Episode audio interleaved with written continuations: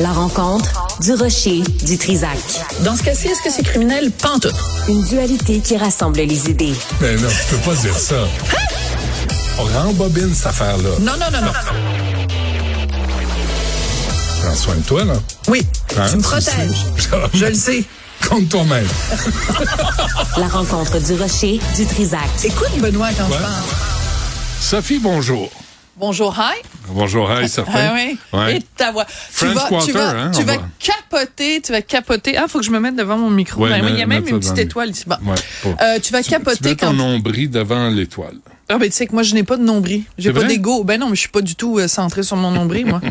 pas un petit lapin. Non. Alors, euh, ben, je t'ai parlé plusieurs fois quand même d'articles dans la Gazette où on, on s'apitoyait sur le sort des anglophones au Québec. Je t'ai parlé de CJD. Bon, là, c'est euh, Maclean's, donc euh, l'équivalent anglophone de l'actualité. Donc, le magazine d'affaires publiques canadien qui, euh, sur son compte Twitter, partage le témoignage Ouais. de quelqu'un, un témoignage choc, quelqu'un qui quitte le Québec qui quitte le Québec pour s'en aller retourner en Ontario parce que euh, au Québec on n'est pas gentil avec les anglophones. Est-ce que, le- permets-moi de deviner. Est-ce que c'est Martin Patriquin? Non, c'est pas Martin Ah, Patrick. dommage. Lui, j'aimerais ça qu'il qui du Québec, mais ça, Ouais, tu, l'as dit vite, hein, le petit mot. Alors, tout ça pour dire que, non, c'est un monsieur qui s'appelle Joël Louis XVI. Non. C'est un francophone. C'est un franco-ontarien. OK. OK, l'histoire est tellement étrange, je veux prendre quand même le temps, en tout respect, de la raconter. Donc, il a euh, grandi dans une petite communauté du nord de l'Ontario, près de la frontière avec le Québec. C'est Ouais. un franco-ontarien. Il a grandi en parlant français. C'est un francophone d'abord et avant tout. Mais là, il a décidé à un moment donné de venir, de quitter l'Ontario. Il a voyagé à travers le monde, peu importe. Il décide de venir s'installer au Québec pour étudier euh, avec sa blonde. Sa blonde est une unilingue anglophone. Ok. OK? Elle s'appelle Caitlin.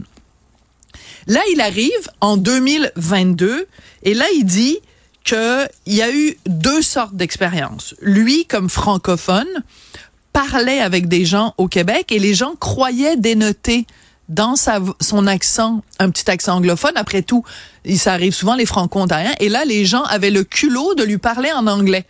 Lui est super insulté. Ils sont pas fins. Ben, ils sont donc bien pas fins. Mais sa blonde, elle, qui est une unilingue anglophone, elle parle pas un mot de français. On- L'histoire dit pas, est-ce qu'elle a étudié dans une école bilingue ou, tu sais, normalement, quand tu sors de l'univers du cégep, euh, au- dans le reste du Canada, tu as quand même des notions de français. En tout cas, elle, Caitlin, elle parle pas une miette de français. Donc, il raconte, pour nous faire pleurer, le gars nous raconte une coupe de fois, il est allé dans, elle est allée dans des magasins, sa blonde, et les gens euh, l'ont euh, ridiculisée parce qu'elle parlait pas français. Elle a décidé maintenant qu'elle va juste faire les caisses automatiques ou si elle a besoin d'acheter quelque chose, elle demande à son chum. Donc, OK, euh, c'est terrible. À un moment Déjà, donné... c'est émouvant. Ah, c'est déjà, on est ému. Ouais. Déjà, euh, il y a plus, on avait avant une boîte de Kleenex. Comment ça fait qu'on n'a plus de boîte de Kleenex travers ici? toutes les histoires de... Ben, d'anglophones qui font, qui sont tristes. Ben ouais. Alors, euh, à un moment donné, il a eu un accident de voiture. Ça, c'est pas drôle du Non. tout. En 2023, l'année dernière, elle est allée euh, à l'hôpital. Elle a commencé à dire aux réceptionnistes qu'il lui était arrivé, mais ils ont fait semblant qu'ils ne parlaient pas anglais. J'aimerais beaucoup savoir dans quel hôpital au Québec, à la réception, à l'accueil, on fait semblant qu'on parle pas anglais? J'aimerais vraiment le savoir.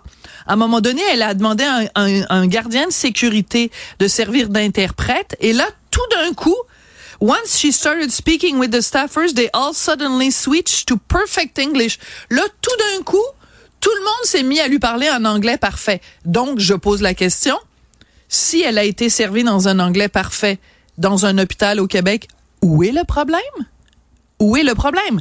Moi, j'étais dans un là. hôpital anglophone et j'ai été servie en anglais seulement. Hmm. Même si j'ai, j'ai, j'ai, j'ai, même si toute, j'ai été servie en anglais seulement. Alors, elle s'est sentie non voulue. She felt unwanted. Alors lui, il a voulu euh, commencer des études, mais là est arrivé évidemment le gouvernement de la CAQ qui a dit on va augmenter les frais de scolarité pour les gens qui viennent de l'extérieur du Québec, ce qui est son cas à lui. Ces frais de scolarité passeraient donc de 9 000 à 12 000. C'est 3000 dollars de plus. Lui il dit c'était cœurant, puis c'est dégueulasse, puis si c'est comme ça, moi je retourne en Ontario. Mais c'est parce qu'en Ontario, c'est ça que tu veux payer 12 000 C'est ça l'idée. C'est que le, le Québec, euh, Pascal Derry a dit, on va euh, faire au Québec les mêmes frais de scolarité que ces étudiants-là ont quand ils restent dans leur province. Non seulement ça, mais le gars, il dit, je quitte le Québec, je retourne en Ontario trouver un appartement en Ontario. Lui il dit qu'il va aller étudier à Toronto. C'est parce que juste le 3000 dollars de plus, c'est ce que ça lui coûterait de toute façon beaucoup plus cher en loyer Hmm. en allant en Ontario. Fait que il a pourquoi quel il se âge, lui? Il a, il a quel âge, Ben, ces il, a- est dans la vingtaine, là. C'est un gars qui est étudiant, puis tout ça, là. Il veut faire de la musique, de la Ok, zizik. ça, ça explique des Alors choses. attends, ça, ça, ça se corse. Lui, il est allé voir les gens de l'université pour leur dire, ben, qu'est-ce que je fais? Moi, je suis pas capable de payer ça, ce 3000 dollars de plus, là. les gens lui ont dit, c'est très facile parce que vu que ça fait plus d'un an que tu habites au Québec, tu as juste à demander une résidence officielle. Tu as juste à demander à devenir un, ci- un ré- résident du Québec.